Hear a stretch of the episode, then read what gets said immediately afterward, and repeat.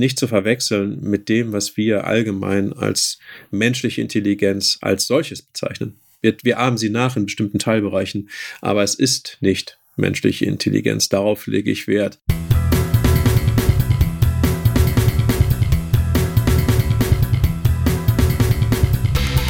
Wissenschaft Dialog. Der CAU-Podcast. Moin moin, liebe Hörerinnen und Hörer, zu Hause und an den mobilen Hörgeräten. Herzlich willkommen zu Wissenschaft Dialog, dem CAU Podcast. Mein Name ist Dani Mumme und ich freue mich, dass Sie heute zuhören. Ja, liebe Hörerinnen und Hörer, heute habe ich Ihnen nicht nur einen spannenden Gast, sondern auch ein sehr spannendes Thema mitgebracht. Heute geht es um KI, um künstliche Intelligenz, um das maschinelle Lernen und ich glaube, diese Behauptung darf ich durchaus allgemeingültig aufstellen. Jeder und jede von Ihnen ist in der jüngeren Vergangenheit schon einmal mit einer künstlichen Intelligenz in Berührung gekommen. Sei es, wenn Sie Ihr Smartphone benutzen, wenn Sie Siri, Alexa oder wie sie alle heißen, nach dem Wetter fragen, wenn Sie sich mit Chatbots beim Versandhaus unterhalten oder mit automatischen Bandansagen kämpfen oder aber auch bei der Verwendung der automatischen Rechtschreibkorrektur im Office-Paket. KI bzw. die Anwendung von KI ist für uns also nichts Neues, sondern etwas Alltägliches geworden. Das war natürlich nicht immer so, aber dennoch haben lernende und vor allem scheinbar mit uns Menschen interagierende Maschinen stets für Faszination geführt. Ganz früher auf den Jahrmärkten, da waren das meist kleine Menschen, die sich irgendwie in so ein Metallgehäuse versteckt haben und künstliche Intelligenz vorgetäuscht haben. Das war dann irgendwie nachher auch ein bisschen durchschaubar. Aber dann gab es irgendwann diese Science-Fiction-Romane, in denen auf einmal Roboter und Computer wie selbstverständlich in einem Setting eingebunden wurden und viele der heute als Klassiker bezeichneten Science-Fiction Romane wie zum Beispiel Erevan, übrigens schon 1872 geschrieben, I, Robert oder 2001 A Space Odyssey haben eher düstere Zukunftsbilder gemalt. Und dann irgendwann dann äh, hat Hollywood das Thema KI für sich entdeckt und äh, den Roman quasi eine für uns greifbare Visualität gegeben. Äh, zum Beispiel eben Stanley Kubricks Odyssee im Weltraum, äh, in dem der Computer HAL 9000 ein Eigenleben entwickelt. iRobot mit Will Smith, äh, Anfang der 2000er war das, glaube ich, in dem es um die Robotergesetze geht und die Frage, wie robust diese Gesetze für die Roboter eigentlich sind. Oder wir erinnern uns vielleicht auch noch an die Matrix-Filme, quasi die inoffiziellen Vorgängerfilme äh, aus der Terminator Terminator-Reihe, äh, wo Maschinen gleich die gesamte Menschheit versklavt haben. Und all diesen Filmen und auch den, den Romanen ist gemein, dass eine KI die Oberhand gewinnt und sich am Ende gegen ihre Schöpferinnen und Schöpfer stellt. Und damit einhergeht natürlich die Frage, die, die uns auch heute beschäftigt, was darf künstliche Intelligenz eigentlich leisten und braucht es Regeln für den Einsatz dieser künstlichen Intelligenzen? Und unter anderem darüber möchte ich heute mit unserem Gast sprechen. Und dies ist äh, Dirk Nowodka, Professor an der Uni Kiel und Leiter der Arbeitsgruppe Zuverlässige Systeme. Ich verspreche Ihnen ein zwar sehr langes, aber auch äh, sehr interessantes Gespräch, in dem es nicht nur um die ethische Komponente bei Einsatz von KI geht, sondern auch allgemein darum, wie Maschinen eigentlich lernen können und wie sie das tun und äh, welche technischen Grenzen es aktuell bei der Programmierung von künstlichen Intelligenzen gibt. Und allein das würde jetzt schon einen ganzen Podcast füllen, aber Herr Nowodka und ich werden auch darüber sprechen, wie er persönlich überhaupt auf die Idee gekommen ist, Maschinen das Lernen beizubringen und an welchen Projekten er aktuell arbeitet. Äh, ein kleiner Spoiler, da geht es um autonomes Fahren, um autonome Schifffahrt. Und außerdem werden wir vielleicht auch eine Antwort auf die Frage finden, ob vielleicht die Seele der Unterschied zwischen einer Lernenmaschine, einer künstlichen Intelligenz und uns als Menschen ist. Aber bevor wir jetzt gleich in den Dialog starten, ein paar biografische Eckdaten zu unserem Gast. Curriculum Vitae. Unser Gast im Kurzporträt. Professor Dr. Dirk Nowodka, geboren 1972 in Nordhausen, studierte bis 1997 Informatik an der TU Dresden. 1998 bis 2000 forschte er als Doktorand der Informatik an der Universität Arbo Akademie in Finnland. Er wechselte jedoch im Jahr 2000 an die Universität Turku, um sich dort 2004 im Fach Mathematik promovieren zu lassen, mit Auszeichnung. Von 2004 bis 2011 war er dann wissenschaftlicher Assistent an der Universität Stuttgart und habilitierte sich im Fach Informatik. Im Anschluss erhielt er seine Berufung an die Christian-Albrechts-Universität zu Kiel, die mit dem Erhalt einer DFG Heisenberg-Professur einherging. Dirk Nowodka ist wissenschaftlicher Sprecher der Captain-Initiative, Mitglied im KI-Expertenrat der Landesregierung und er wurde mehrfach für seine Arbeiten auf wissenschaftlichen Konferenzen ausgezeichnet, darunter renommierte Tagungen wie dem International Colloquium on Automata, Language Languages and Programming oder dem International Symposium on Mathematical Foundation of Computer Science. Curriculum Vitae. Unser Gast im Kurzporträt. Hallo, Herr Professor Nowodka, herzlich willkommen bei uns im CAU Podcast. Hallo, Herr Murme. Ich bin froh, da sein zu können. Herr Nowodka, Sie sind seit 2011 bei uns hier an der CAU Professor und leiten die Arbeitsgruppe Zuverlässige Systeme und Sie beschäftigen sich äh, in Ihrer täglichen Arbeit mit, mit, mit dem Thema KI, künstliche Intelligenz, äh, maschinelles Lernen und noch viel mehr.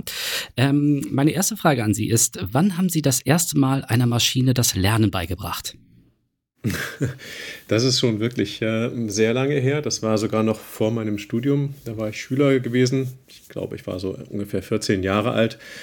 Und äh, da, auch damals gab es schon die KI als Feld und, und auch so das maschinelle Lernen. Und da gab es dann noch so populärwissenschaftliche Artikel, die über dieses Phänomen gesprochen haben, wie man einem Computer ein Verhalten beibringen kann, indem man einfach Beispiele zeigt.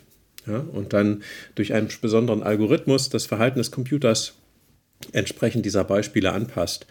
Und ich habe damals mit 14 Jahren auf meinem kleinen Heimcomputer, der war wirklich sehr, sehr, sehr primitiv. Also ich mhm. glaube, da hat ihre Armbanduhr jetzt mehr Rechenleistung als damals mein, mein Computer. Äh, einfach ein, ein, ein System nachvollzogen und installiert. Das konnte dann, äh, das konnte ich anlernen mit Beispielen. Das hat dann ein A von einem B unterschieden. Mhm. Ein handgeschriebenes A von einem handgeschriebenen B. Mehr hat die Leistung nicht hergegeben von diesem Rechner. Aber ähm, es, es, war unglaublich aufregend, weil der Computer hat es dann wirklich relativ zuverlässig geschafft, diese beiden Zeichen zu unterscheiden, ohne dass ich eben beschreiben musste, genau beschreiben musste, wie ein A und wie ein B aussieht, sondern ich habe nur Lernbeispiele gegeben. Und das ist ein, eine typische Art, wie maschinelles Lernen funktioniert. Sie haben einen, einen Algorithmus, der äh, schaut sich diese Beispiele an, die Sie natürlich erstmal als Trainingsdaten bewerten müssen. Was ist ein A und was ist ein B? Das können Sie beispielhaft dann sagen. Und dann verallgemeinert dieser Computer äh, diese, diese Beispiele, die Sie ihm geben sodass dann, wenn Sie jetzt nicht trainieren, sondern wenn Sie den, das, das, den, den Computer, den Algorithmus einsetzen und ein neues Beispiel geben, was er vorher noch nie gesehen hat, mhm. dann hoffentlich und mit hoher Wahrscheinlichkeit dann auch korrekt klassifiziert zum Beispiel. Also mhm. in dem Fall dann eben ein A richtig erkennt oder ein B richtig erkennt. Und äh, das ist sehr, sehr lange her. Äh, diese Art der, der, der Programmierung von Computern durch Beispiele, dieses maschinelle Lernen, das gibt es schon seit den 50er Jahren sogar in der Forschung. Mhm. Und das war lange Zeit ein Nischengebiet. Da gab es nur so ein paar Hype-Zyklen, äh, wo, wo auch die Fantasie der Menschen dann auch so, so ein bisschen sich überschlagen hat, was man damit alles tun könnte. Ja, weil man mhm. hat dann schnell die Idee gehabt, man könnte dann menschliche Gehirne nachbauen und ähnliches. Äh, damals in den 70er und auch in den 80er Jahren. Äh, und dann flachte das wieder ab, weil man hat gemerkt, naja, äh, diese ganzen Erfolge, wie man sich, die man sich da so vorstellt, die, die konnten noch gar nicht realisiert werden. Und erst ja, seit, seit den 2000, 2010er Jahren äh, aufgrund ausgefeilterer Algorithmen, aber vor allem aufgrund der Steigerung der Rechenleistung auch, mhm, ja. äh, ist dann dieses selbe Gebiet, was schon sehr alt war, im Prinzip in seiner Bedeutung vollkommen explodiert, weil es mit einmal massentauglich wurde in den Anwendungen. Mhm. Man hat auch die Daten gehabt, die man vorher nicht hatte, ne, durch das Internet, mhm. durch diese äh, auch auch äh, durch, durch die Datensammelei natürlich auch von den großen Konzernen. Äh, das war die Grundlage, um dann neue Anwendungen äh, bauen zu können. Und jetzt sind wir mittendrin in, mhm. dieser, äh, in dieser Etablierung dieser neuen Technologie sozusagen. Als Sie damals äh, Ihren, ich sag mal, ersten Erfolg gefeiert äh, haben, wus wussten Sie damals schon, dass, dass der, der weitere Lebensweg äh, dann auch in die KI-Forschung gehen wird? Oder war das am Anfang noch so, ähm, ja, ich habe das jetzt mal gemacht und mal gucken? Also damals, als ich, als ich noch äh, Kind oder Jugendlicher war, äh, da war mir das noch nicht so klar, muss ich gestehen. Ich fand es faszinierend, dass das geht, aber ich fand es damals noch genauso faszinierend, überhaupt mit einem Computer äh, arbeiten zu können und programmieren zu können. Das war damals das interessanteste Werkzeug überhaupt, was ich mir vorstellen konnte, äh, weil es einfach völlig losgelöst war von jeglicher Materie, sondern einfach nur meine Gedanken und meine Mathematik sozusagen ins Laufen, ins Leben bringen konnte. Ja, das war für mich der ursprüngliche Anreiz. Und es ist es auch heute noch für die Informatik. Die KI ist ein hochinteressantes Gebiet, aber es ist nur ein Teil dessen, was die Faszination für mich äh, von der Informatik und von der ganzen äh, IT-Technologie ausmacht. Die äh, Faszination für die Informatik, wie Sie gerade sagten, äh, muss dann ja so groß gewesen sein, immerhin, dass Sie dann in Dresden Informatik äh, studiert haben und äh, dann auch äh, relativ schnell sich dafür entschieden haben, eine wissenschaftliche Laufbahn einzuschlagen. Sie waren dann ein Jahr lang äh, in Großbritannien und sind dann nach Finnland gegangen, ähm, um da dann ihre Doktorarbeit zu schreiben. Und äh, in ihrem Lebenslauf, das ist interessant, sie haben nämlich äh, hatten nämlich zwei Doktorandenstellen, äh, einmal für Informatik und einmal für Mathematik. Und da habe ich mich mhm. natürlich gefragt, warum? Ja, also auch da muss ich ein bisschen, muss ich ein bisschen relativieren. Äh, so, so ganz äh, glatt und zielstrebig, wie das im Nachhinein aussieht, war es ehrlich gesagt nicht, als ich ein junger Mensch war. Ich habe Informatik studiert aus Begeisterung natürlich. Mhm. Ähm, ich wollte die Welt kennenlernen, deswegen habe ich auch ein Auslandsjahr eingelegt äh, in meinem Studium. Dann bin ich wieder zurück nach Dresden, habe dort fertig studiert. Und so richtig wusste ich noch gar nicht, wo ich hin wollte, wenn ich ehrlich sein soll, sondern ich wollte einfach nur forschen. Aber mhm. ich wusste nicht unbedingt, ja, ob ich jetzt Professor werde oder ob ich in einem, äh, einem Betrieb mal forschen werde, in einem großen Konzern oder so. Und war dann erstmal wieder in die Welt gezogen, nach, wie Sie sagten, nach Großbritannien für etwas mehr als ein Jahr. Und dann habe ich beschlossen, dort, äh, ja, promovieren wäre doch nicht schlecht und habe mich da beworben an verschiedenen Stellen, unter anderem äh, auch in. Ähm, in, in, Dänemark oder in Deutschland und eben auch in Finnland. Und aus bestimmten Gründen. Also das war keine mhm. wahllose Wahl, sondern ähm, da waren eben sehr eindrucksvolle äh, äh, Persönlichkeiten, die mich bewogen, mich dort zu bewerben für eine Promotion. Und, und in Turku wurde dann zugesagt und dann bin ich in dieses Turku Center for Computer Science gekommen äh, und dort der Gruppe zugeordnet worden für äh, Software-Verifikation. Und äh, das, also das war eine Informatikgruppe, äh, wo ich dann ein Angebot bekommen habe zu promovieren an der Obo Akademie. Das ist die schwedischsprachige Universität in Turku, äh, die zusammen mit der finnischsprachigen Universität, das ist die Hauptuniversität, die Turun yliopisto, äh, dieses Turku Center für Computer Science äh, dort, dort betrieben haben. Und damit habe ich angefangen zu, zu promovieren und das war alles super und toll. Äh, nur irgendwann habe ich dann gemerkt, dass ich dass mich diese Fragen nach den Grundlagen mhm. äh, immer weiter noch beschäftigt haben. Das war wie so ein wie so ein Stachel, der mich nicht losgelassen hat. Ich wollte eigentlich noch tiefer einsteigen, was denn hinter diesen ganzen äh, Methoden steckt überhaupt, die wir haben, auch in der Software-Verifikation zum Beispiel. Und damit bin ich ganz automatisch auch in, eine, in die theoretische Informatik tiefer eingestiegen und schlussendlich dann, das liegt auch so ein bisschen an der Konstellation in Turku, wie das dort alles organisiert ist, dann auch in der Mathematik gelandet und äh, habe dann beschlossen, äh, meinen Promotionsplatz zu wechseln von, der, von, dem, von dem informatischen Teil äh, an der UB-Akademie zu dem mathematischen Teil an der Turun Yliopisto an der finnischsprachigen Universität. So, das erklärt so ein bisschen mhm. diesen Wechsel äh, in, in meinem Lebenslauf. Aber was das eigentlich Interessante vielleicht ist, ist oder, oder die Nachricht, die, die, ich, die ich damit verbreiten möchte, ist, dass es wirklich, wirklich wichtig ist, äh, da seinen, seinen Bedürfnissen und seiner, äh, seinem, seiner, seiner inneren Motivation zu folgen mhm. und, äh, und seinen Leidenschaften. Nur dann können sie auch wirklich langfristig weit kommen und gute Ergebnisse liefern. Ja, das, da war damals nicht leicht, diesen, diesen äh, Promotionsplatz zu wechseln. Da waren einige Leute auch sogar ein bisschen sauer auf mich. Aber ich habe es trotzdem getan, weil ich wusste, ähm, ich, ich will das genau machen. Ja, das ist, das, das ist das, der Baustein, der mir noch fehlt. Und äh, da, so kam es, dass ich in Mathematik promoviert wurde äh, und äh, ja, dann aber wieder zur Informatik zurückgekehrt bin später. Genau, denn letztendlich, Sie haben ja erfolgreich ähm, promoviert, äh, 2004 war das, glaube ich, und mhm. äh, sind dann aus Finnland wieder zurückgegangen nach Deutschland, äh, nach Stuttgart erstmal und sind dann 2000, äh, um da zu habilitieren, und sind dann 2011 hier nach äh, Kiel gekommen. Was waren denn die Gründe für Sie, nach Kiel zu kommen? Ähm, ehrlich gesagt gab es, gab es ein ein Professor, das ist äh, Thomas Wilke, den ich äh, gut kannte und der auch auf dem Gebiet der theoretischen Informatik arbeitet. Ähm, ja, über den und wegen dem ich sozusagen mich auch erstmal umgeschaut habe und, und nachgefragt habe, ob denn in Kiel da die Möglichkeit bestünde überhaupt. Also man kann sagen, äh, Thomas ist so ein bisschen wie, der, wie derjenige gewesen, der mich so ein bisschen nach Kiel gelockt hat, wenn man so will. Hm. Ähm, auch zusätzlich hat Kiel äh, einen sehr guten Ruf äh, gehabt damals, äh, was die theoretische Informatik angeht, also die Grundlagenorientierung. Das hat mich sehr gereizt, muss ich sagen.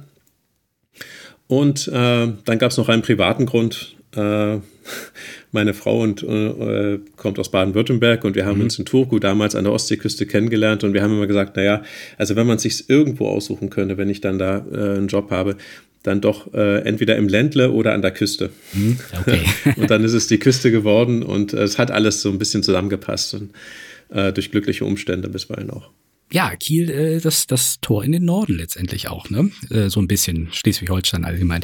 Ähm, Absolut äh, wo Sie gerade den guten Ruf der Kieler Informatik äh, damals angesprochen haben. Was viele, glaube ich, auch gar nicht wissen, ist, dass unser Institut für Informatik äh, auch schon relativ alt ist äh, und äh, mindestens eines der ersten Institute hier in der Bundesrepublik war, was äh, sich tatsächlich mit Informatik auseinandergesetzt hat. Kleine Anekdote am Rande. So, Sie sind jetzt seit 2011 aber bei uns hier an der Uni Kiel und was mich interessiert, ganz platt gefragt, woran forschen Sie? Ja, also ähm, ich forsche natürlich an zuverlässigen Systemen, wie der Name meiner Arbeitsgruppe mhm. sagt. Äh, und das kann man aber auf verschiedene Arten und Weisen tun. Äh, ganz grob gesprochen ist, äh, dass wir im Prinzip Methoden erforschen, wie wir denn solche komplexen Systeme, wie sie eben Computer- oder Software-Systeme sind, überhaupt so gestalten können, dass sie zum Schluss tun, was sie, was sie sollen. Mhm. Und äh, das ist überhaupt nicht so trivial, wie es vielleicht klingen mag. Jeder von uns kennt eben äh, Softwarefehler, Computerbugs oder mhm. irgendwelches blödes Verhalten vom, von dem Computer, der, mit dem man gar nicht gerechnet hat, ähm, äh, was, jetzt, was jetzt irgendwie jetzt schon wieder nicht funktioniert oder so. Äh, das ist manchmal ärgerlich, aber wo es dann wirklich kritisch wird, ist es bei sogenannten sicherheitskritischen Systemen. Ja? Also zum Beispiel in modernen Automobilen, äh, die sind vollgestopft mit Computern, die man eben mhm. nicht mehr sieht, sondern sie in so kleinen Kästchen verbaut sind. Da steckt unglaublich viel Software drin. Und in solchen Systemen äh, will man absolut sicher gehen, dass da eben keine Fehler äh, auftreten, zumindest keine sicherheitsrelevanten Fehler. Äh, das ist äh, nicht nur bei Automobilen so, das ist auch bei Medizingeräten so, das ist im Bankgeschäft so, das ist auch vielleicht ähm, äh, in Flugzeugen und in äh, Kraftwerken so, wo man einfach sicher gehen möchte, dass alles gut funktioniert. Und zu prüfen mit mathematischen, logischen Methoden, ob eine geschriebene Software, ob ein Computerprogramm äh, diese Sicherheitsanforderungen erfüllt und dafür eine Art Garantie geben zu können. Das ist extrem schwierig und das ist ein weites Forschungsfeld und äh, daran arbeiten wir, ganz grob gesprochen. Und natürlich jetzt im Zuge der äh, der ganzen Anwendungen der KI und des maschinellen Lernens stellt sich diese Frage nochmal verschärft. Äh, was bedeutet denn ein sicheres System, wenn ich es vorher nicht selber programmiert habe, sondern wenn ich es angelernt habe? Durch Beispiele. Was kann ich denn jetzt überhaupt noch sagen zu dem Verhalten, wie ich es mir vorstelle? Ich habe zwar eine Idee davon, was mein Computersystem tun will, aber ich habe es dem Computersystem ja nicht mehr eingeprägt, diese, diese Funktion, die es berechnen soll, sondern ich habe es nur gesagt, so ungefähr kann ich es mir vorstellen, wie du reagieren sollst. Ja, durch diese Beispiele. Äh, wie verändert sich jetzt der Sicherheitsbegriff? Was bedeutet das, wenn wir solche Systeme einbauen in zum Beispiel autonom fahrende Fahrzeuge oder in Gesundheitssysteme? Wie können wir die denn jetzt trotzdem noch sicherstellen, dass auch in jedem Fall, auch in dem Fall, dem, mit dem wir nicht trainiert haben, sozusagen, das System sich angemessen verhält und uns nicht in Gefahr bringt.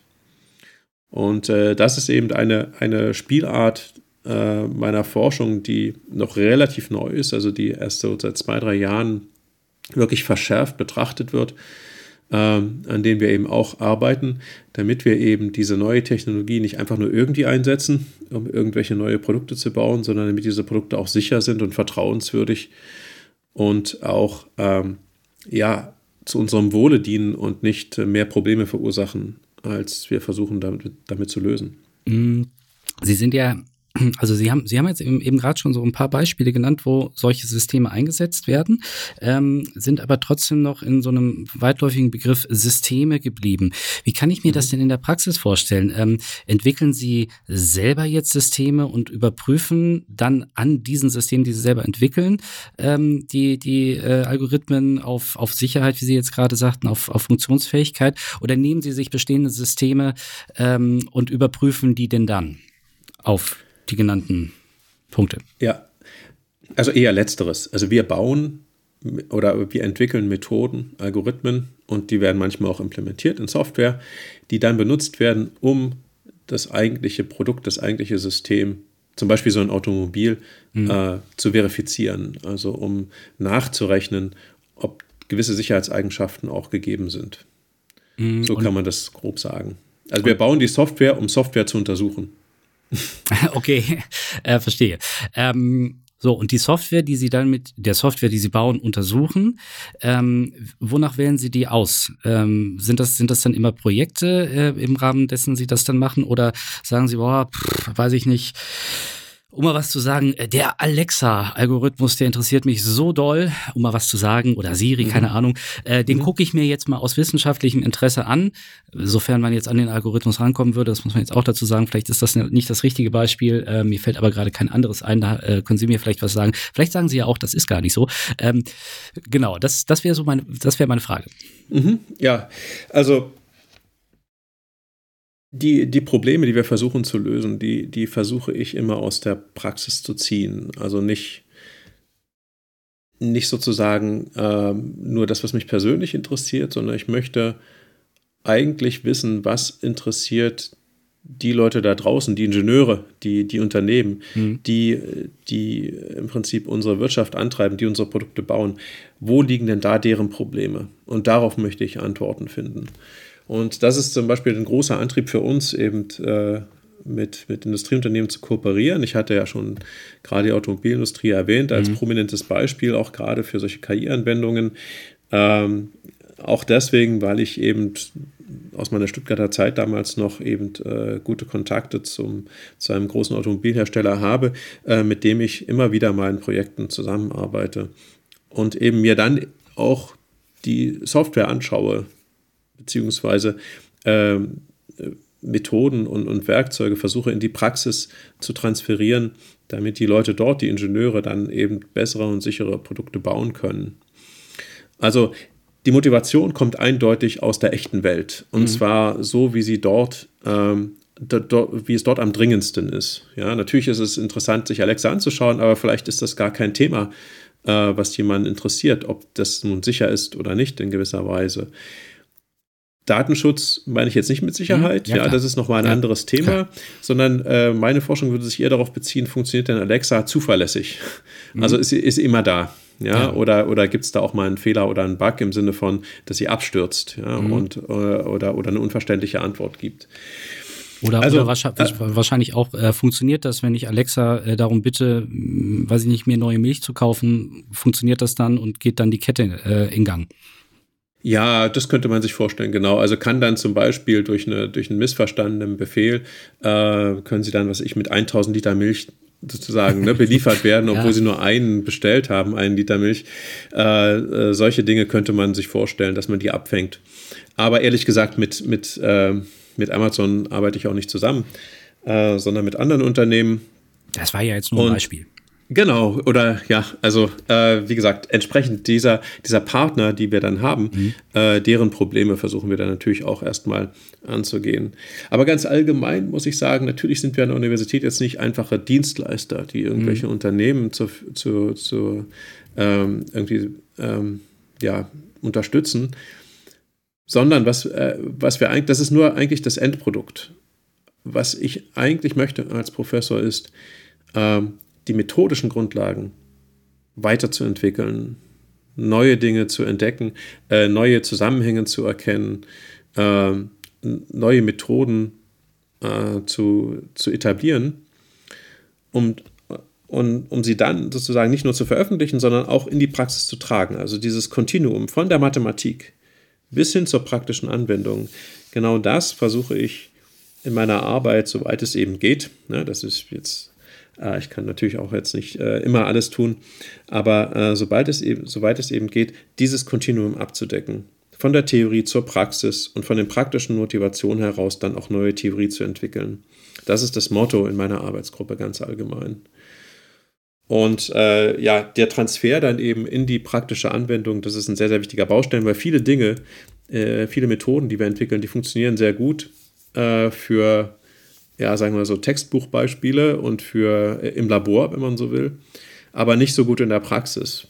Und dann hat es für mich wenig Wert, weil ich möchte natürlich mit meiner Arbeit äh, einen ein Impact haben, ne? also ein, eine praktische Wirkung erzielen. Äh, immerhin wird ja die Universität auch äh, von, von, von der Gesellschaft bezahlt oder existiert, weil ja, es eben Steuerzahler gibt, ja, die Geld, die Geld in die Universität stecken.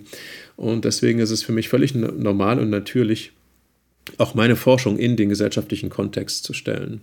Soweit es eben geht. Also wenn man Klar. natürlich sehr, sehr theoretisch forscht, das heißt jetzt nicht, dass jeder, dass jeder Mathematiker irgendwie ein Industrieprojekt haben muss. Also das will ich damit gar nicht andeuten. Das wäre auch eine, die falsche Erwartung.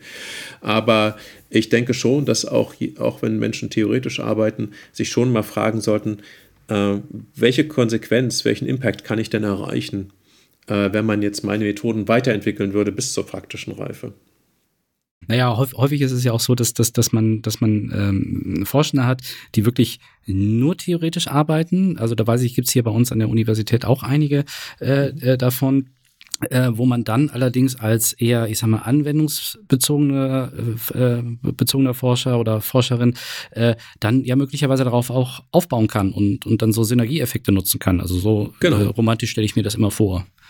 So, so, so, ist es, so ist es auch. So ist es auch. Also man darf jetzt nicht, nicht äh, äh, sämtliche Wissenschaftsgebiete nur danach quantifizieren, wie hoch denn das Drittmittelpotenzial in der, im Transfer zu, zu Industrieprojekten ist. Das ist, das ist völlig falsch und das würde auch ähm, äh, langfristig einen sehr großen Schaden verursachen, wenn man danach Wissenschaft bemisst. Natürlich. Ja klar, also ähm, das denke ich auch, äh, dieser, dieser alte Streit äh, Grundlagenforschung äh, und, und an, angewendete Forschung, äh, anwendungsbezogene Forschung, äh, ich glaube, das ist mittlerweile Konsens, dass beides seine Daseinsberechtigung hat und beides wichtig ist. Also ohne Grundlagen kann ich nicht anwenden. Also das Absolut, funktioniert genau. Nicht. Also für mich ja? hat es auch nie, nie einen Widerspruch gegeben. Ähm, das, ähm, es ist völlig falsch, da Gegensätze zu sehen, sondern es geht Hand in Hand. Man baut aufeinander auf, man kooperiert, man tauscht sich aus. Und es ist auch nicht nur die Theorie und die Anwendung, sondern es ist ein ganzes, eine ganze äh, Abstufung, eine ganze Kette dazwischen. Äh, von, einem, von einem sehr abstrakten Theorie bis hin zu einer sehr konkreten Anwendung zu kommen. Also liegen viele Stufen dazwischen und jede Stufe davon ist wichtig. Hm. hm. Lassen Sie uns aber mal tatsächlich jetzt ein bisschen in die, in, in die konkrete Praxis reingehen, ähm, beziehungsweise nochmal einen Schritt zurück, bevor wir in die wirkliche Praxis reingehen. Es ist ja jetzt schon häufiger, sind, sind so ein paar Begriffe gefallen, äh, KI, also künstliche Intelligenz, maschinelles Lernen. Ähm, KI, was ist das eigentlich? Haben Sie da eine Definition für mich? Ja, eine Definition ist relativ schwierig, weil äh, in KI das Wort Intelligenz steckt. Und für mhm. Intelligenz mhm. haben wir momentan zumindest meines Wissens noch keine wirklich gute Definition, äh, die allgemein akzeptiert ist. Ähm, KI als solches ist erstmal ein Teilgebiet der Informatik, so viel kann man sagen. Und äh, in diesem Teilgebiet der Informatik wird versucht, äh, automatisiert mittels IT-Systemen die menschliche Intelligenz nachzuahmen. So könnte man das vielleicht beschreiben. Ich würde es nicht Definition nennen, aber so würde ich das Fachgebiet beschreiben oder umschreiben. Und äh, der Fokus liegt auch hier auf Nachahmen.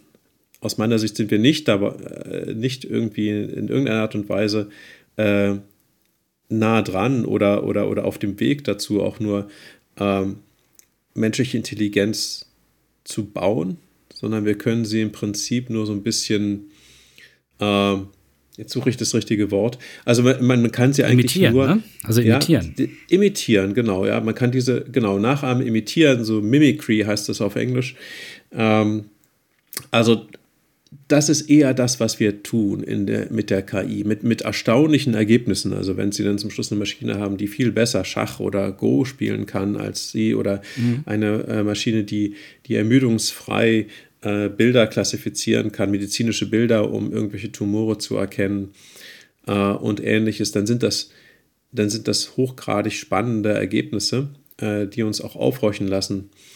Aber es ist nicht zu verwechseln mit dem, was wir allgemein als menschliche Intelligenz als solches bezeichnen. Wir, wir ahmen sie nach in bestimmten mhm. Teilbereichen, aber es ist nicht menschliche Intelligenz. Darauf lege ich Wert, weil das, dieser Unterschied, der kann leicht in der Diskussion verloren gehen, äh, wenn die Fantasie sozusagen so ein bisschen durchgeht äh, mit dem, was denn in Zukunft möglich sein soll oder möglich sein wird mit der KI.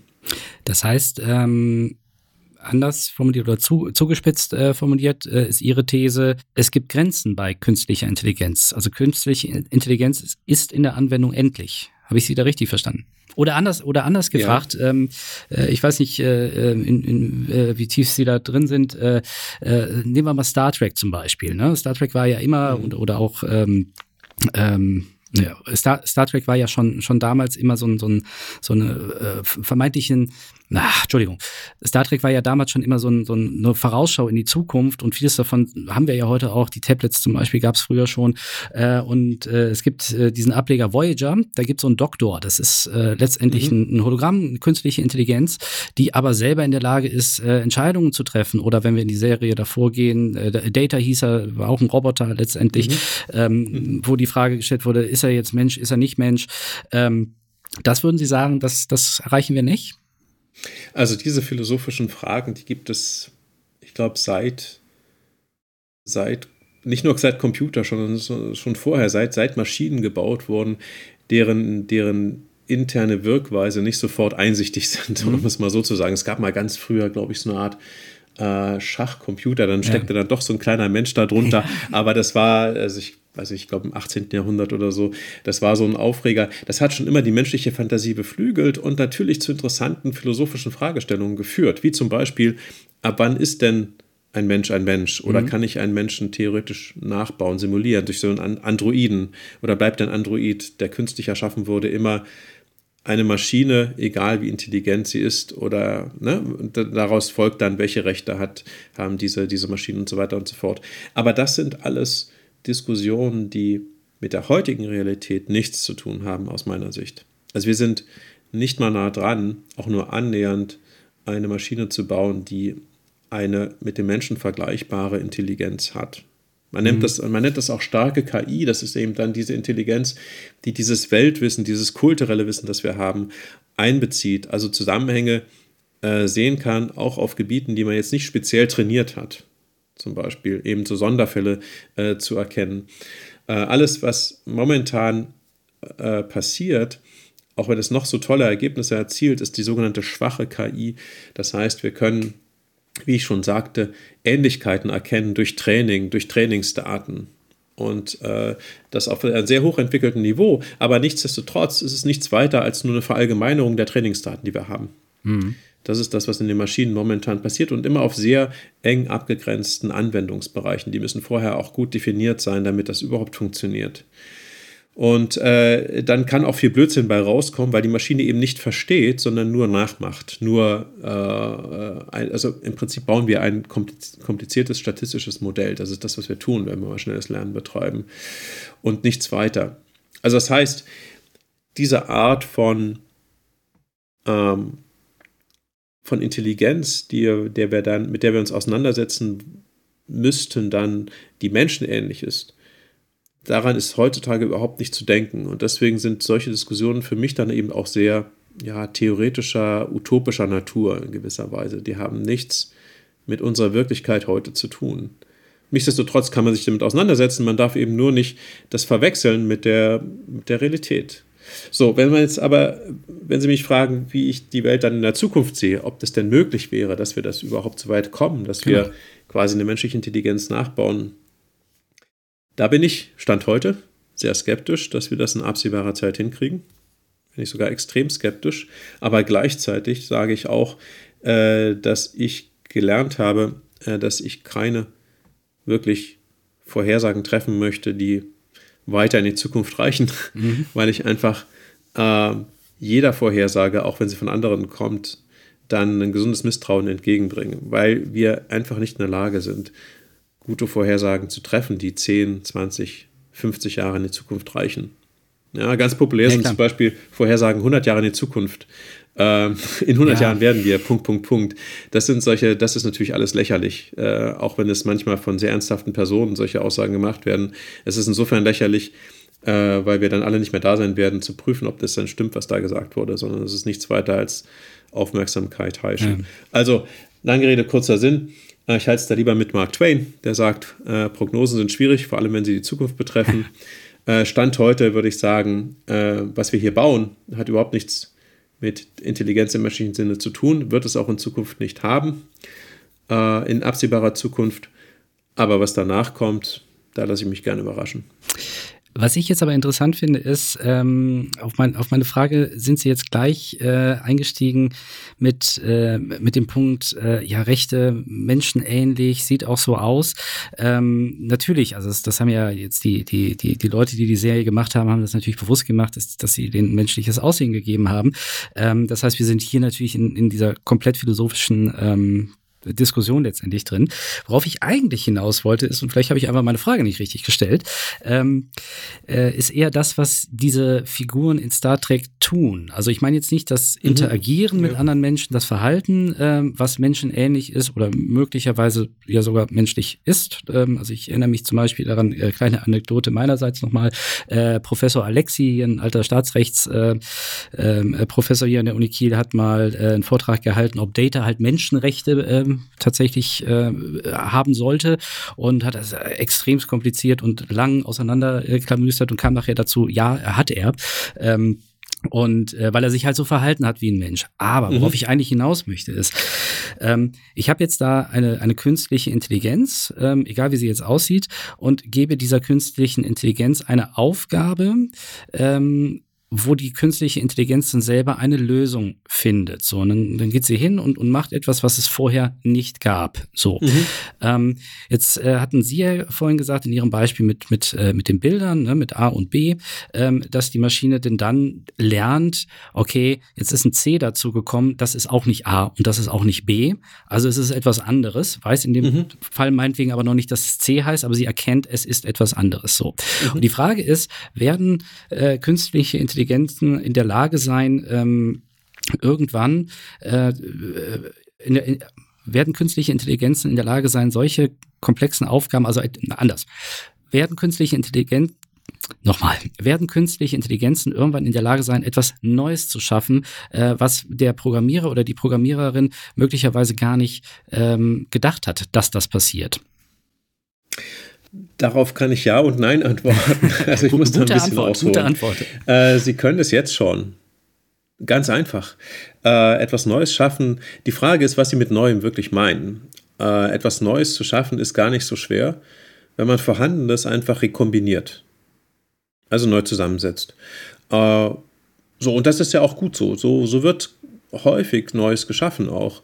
Und ähm, das können äh, Maschinen oder Algorithmen äh, jetzt momentan auch schon. Die können zum Beispiel erkennen, jetzt in, um in dem Beispiel in den Buchstaben zu bleiben, wie Sie schon sagten, dass dann, wenn ich jetzt nur noch Cs male, äh, wenn ich, wenn ich die, das System vorher so, so aufgesetzt habe, dann kann es erkennen, ah ja, nee, da entsteht eine neue, neue Kategorie von Zeichen. Die habe ich vorher nicht mhm. gelernt, aber das ist eine neue Kategorie von Zeichen. Es gibt dieses sogenannte nicht überwachte Lernen, das kann sowas prima. Äh, einfach solche Cluster, solche, solche Ähnlichkeiten zu erkennen. Und ähm, das, das ist gar keine Frage. Es gibt auch natürlich Experimente, die sind mal sehr spektakulär vermarktet, aber dass sich natürlich auch äh, zwei, äh, zwei, zwei neuronale gegenseitig bestärken können, beziehungsweise äh, ein Protokoll aushandeln können, wie sie dann miteinander kommunizieren und ähnliches. Das ist alles möglich, jetzt schon. Das ist auch kein Problem. Aber die Frage ist dadurch wirklich etwas Neues entstanden? Oder haben wir einfach nur äh, auf, auf die Eingaben geschaut und eine neue Kategorisierung, eine neue Clusterung vorgenommen?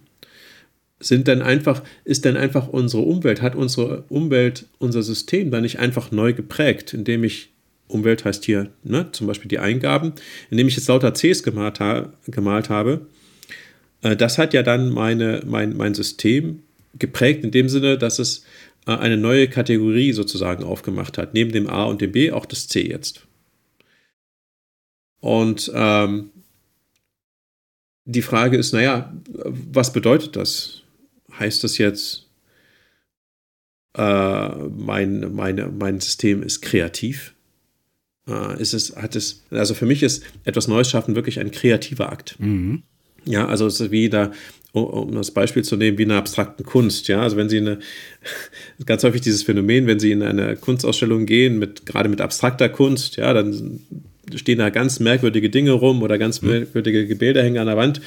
Und, und was man häufig hört, ist, dass Leute davor stehen und sagen, ja, das hätte ich auch gekonnt.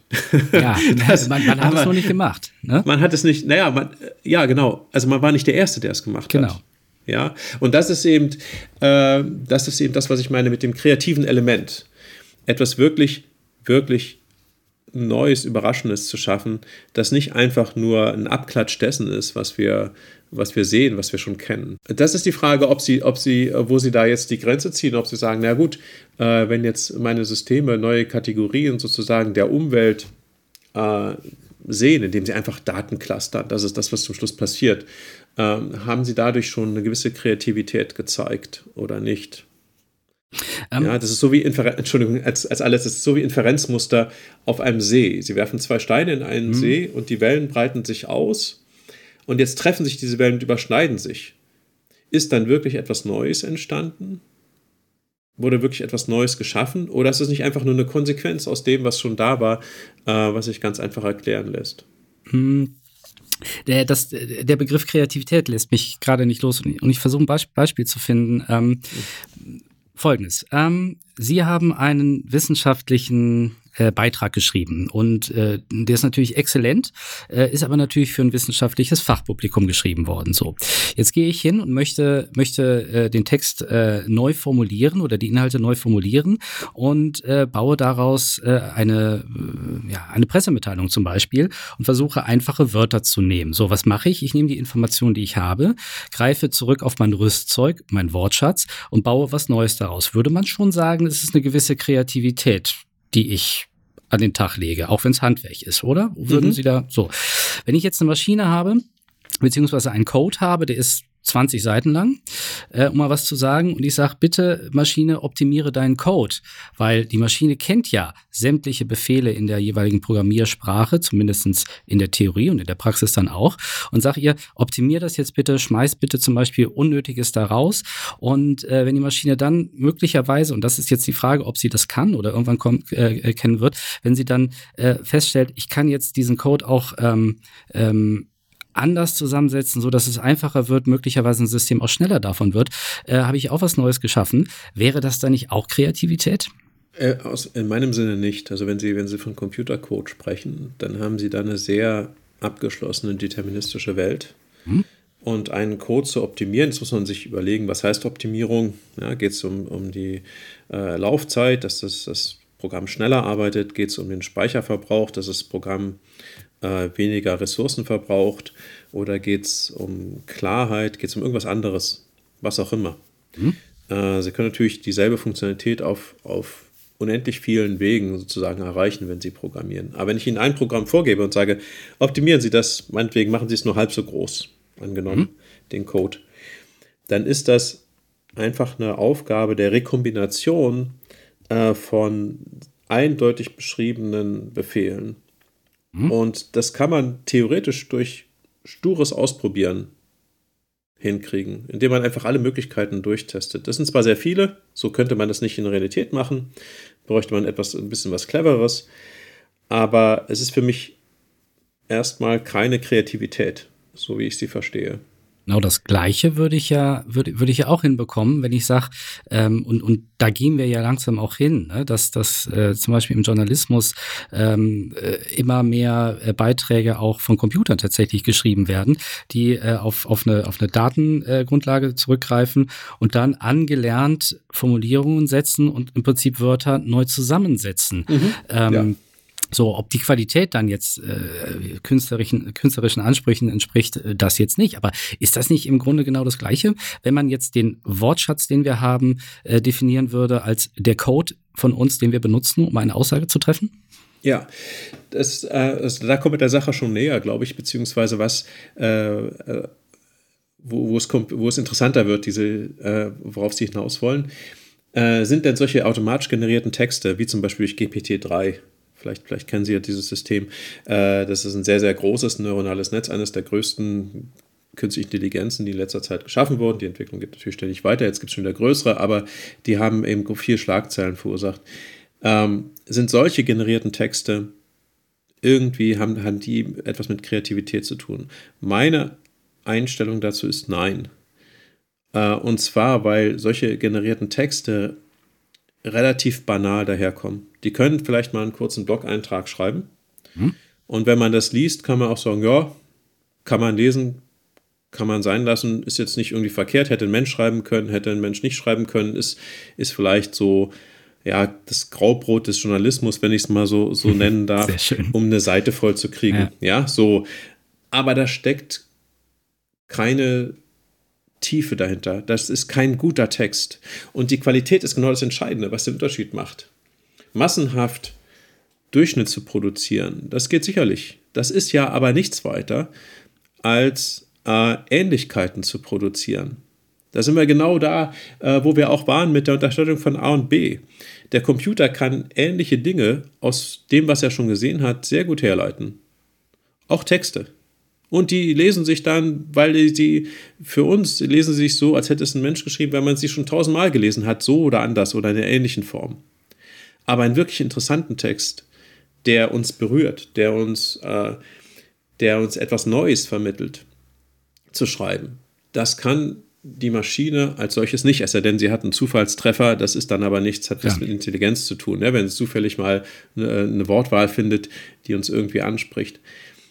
Also was ich damit sagen will, ist, ähm, dass, dass gerade im Journalismus, wenn Sie eine Pressemitteilung schreiben, die es wirklich auf den Punkt bringt, dann brauchen Sie mehr als nur eine Neukombination der Worte, die ich Ihnen gebe aus der fachlichen Sicht sondern da spielt ihr kultureller Hintergrund hinein, dann äh, spielt sozusagen ihr Wissen über, die, über diejenigen hinein, die es lesen werden. Vielleicht würden sie eine Pressemitteilung, die an den Lokalteil von Schleswig-Holstein gerichtet ist, anders formulieren als eine, die, was weiß ich, ähm, äh, sich an ein europaweites Publikum wendet oder so.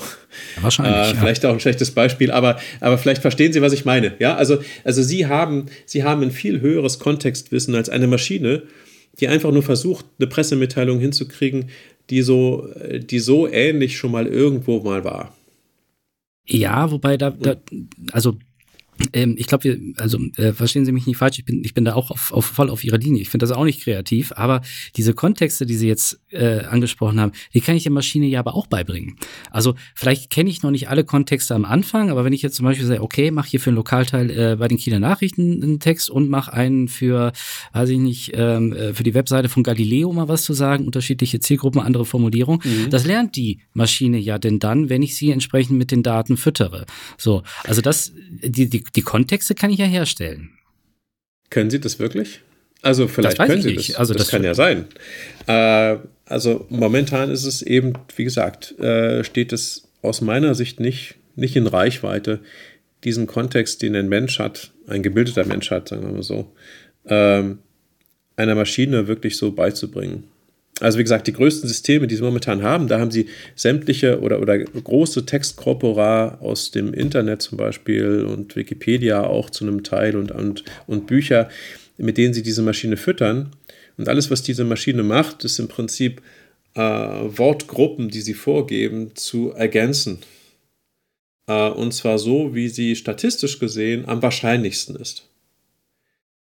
Nun, wenn Sie als Mensch auch so funktionieren, das ist jetzt die Frage, haben wir so ein mechanistisches Modell von uns, dass wir sagen, okay, was wir tun als Menschen ist nichts weiter als im Prinzip die Fortsetzung der Gegenwart äh, anhand der höchsten Wahrscheinlichkeit, mit der wir sozusagen äh, aus unseren Erfahrungen geprägt wurden. Das, wenn man das so sieht, ja, dann wird es schwierig, das zu unterscheiden. Ich glaube, da gibt es noch ein anderes Element, äh, was wir haben. Äh, in, Nämlich welches? In, das, das ist schwierig zu sagen, das weiß ich ehrlich gesagt nicht. Äh, ich habe es versucht mit Kreativität zu umschreiben. Mhm. Kann natürlich sein. Vielleicht die Seele, um mal ganz philosophisch zu werden? das wäre, das wäre die, die metaphysische Deutung, der ich nicht unbedingt abgeneigt wäre, aber wo ich auch nicht sage, dass es das ist. Man könnte aber auch äh, sagen, naja, der ganze Unterschied ist einfach nur die Quantität. Ich bin einfach, die, die künstlichen Intelligenzen, die wir momentan bauen, sind einfach noch nicht groß genug.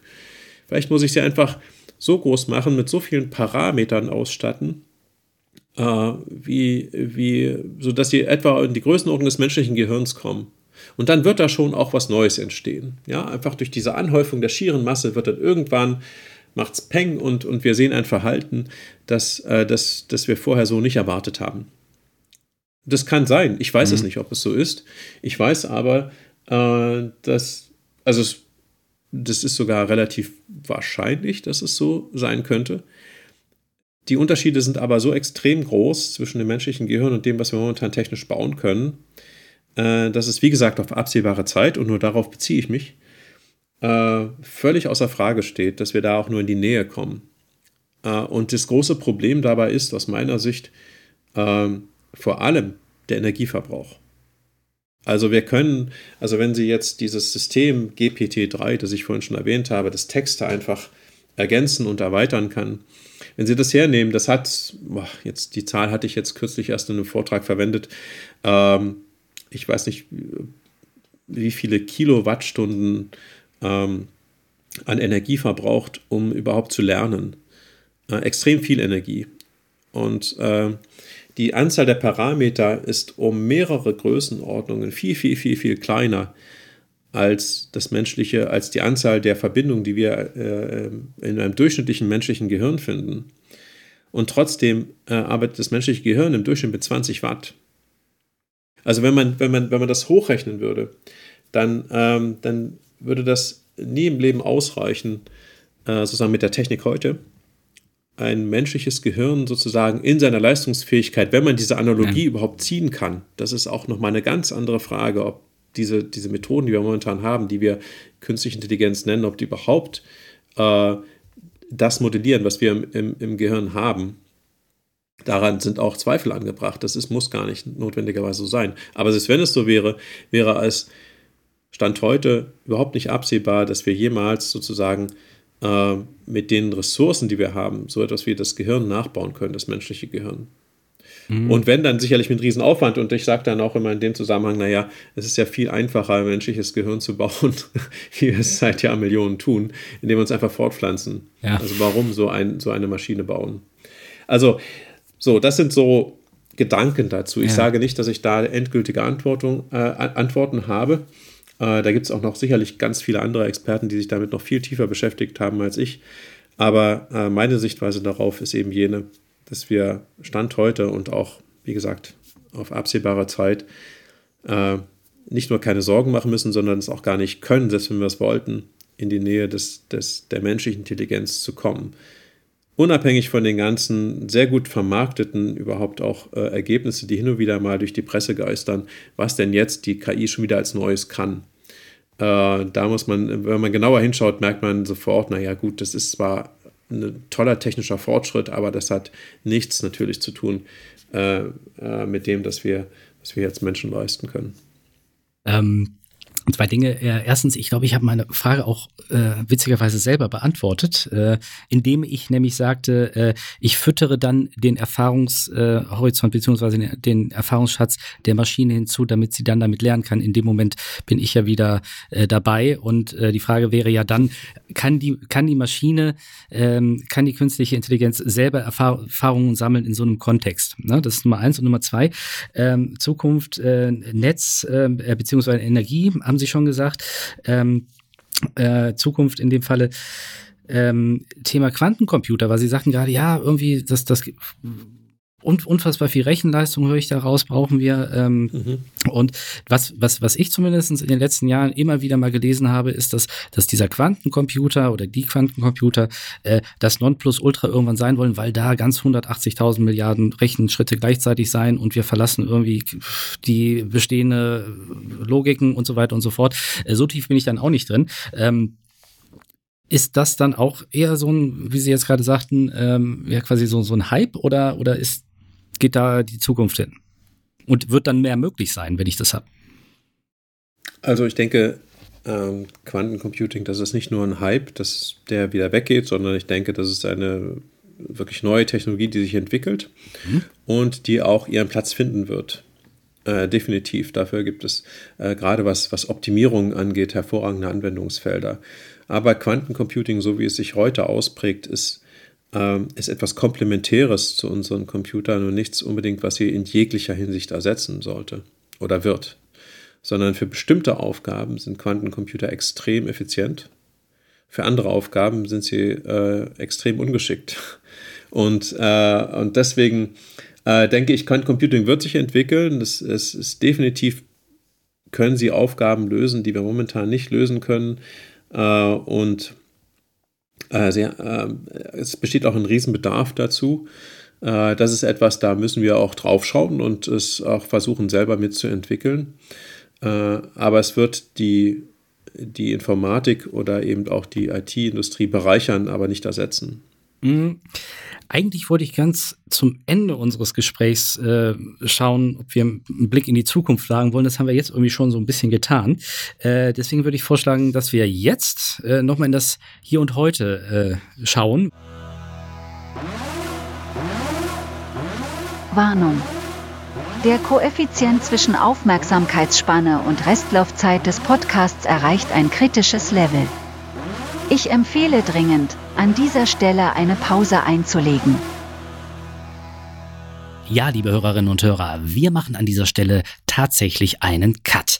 Denn das Gespräch, das ich mit Professor Nowodka führen durfte, geht tatsächlich noch ein ganzes Stück länger. Und wir hatten jetzt äh, drei Möglichkeiten, nämlich Möglichkeit eins, wir hätten einfach das gesamte Gespräch äh, in einen Podcast reingesetzt. Dann wäre dieser Podcast aber ungefähr zwei Stunden lang gewesen. Möglichkeit zwei wäre gewesen, wir hätten inhaltlich echt viel kürzen müssen. Das fanden wir aber irgendwie beide nicht so richtig gut. Äh, und Möglichkeit drei, das ist die Variante, für die wir uns jetzt entschieden haben, ähm, das ist ein kleines Experiment. Wir haben diesen Podcast jetzt einfach in zwei Teile eingeteilt und äh, haben jetzt äh, im ersten Teil ein bisschen was darüber erfahren, wie Herr Nowodka äh, überhaupt dazu gekommen ist, das zu tun, was er heute tut äh, und haben ja doch einen eher philosophischen Ansatz verfolgt, beziehungsweise eine eher philosophische Betrachtung des Themas künstliche Intelligenz äh, vorgenommen. Und deswegen passt der Cut hier thematisch eigentlich auch ganz gut, denn äh, in dem zweiten Teil des Podcasts werden wir uns dann doch eher dem Hier und Heute äh, widmen und werden uns darüber unterhalten, woran Herr Professor Nowodka aktuell tatsächlich forscht. Das hatte ich in der Einleitung Veranstaltung schon angekündigt. Äh, da geht es dann um autonome Schifffahrt und das Captain Key Projekt unter anderem. Natürlich noch weitere Themen, die damit zusammenhängen. Und äh, natürlich sind Sie auch jetzt bereits eingeladen, uns ein Feedback zu geben. Senden Sie uns gerne E-Mail an podcast.uni-kiel.de und wir freuen uns auf Ihr Feedback und bis dahin, bis zur nächsten Folge verbleibe ich mit einem freundlichen Moin und sage auf Wiederhören.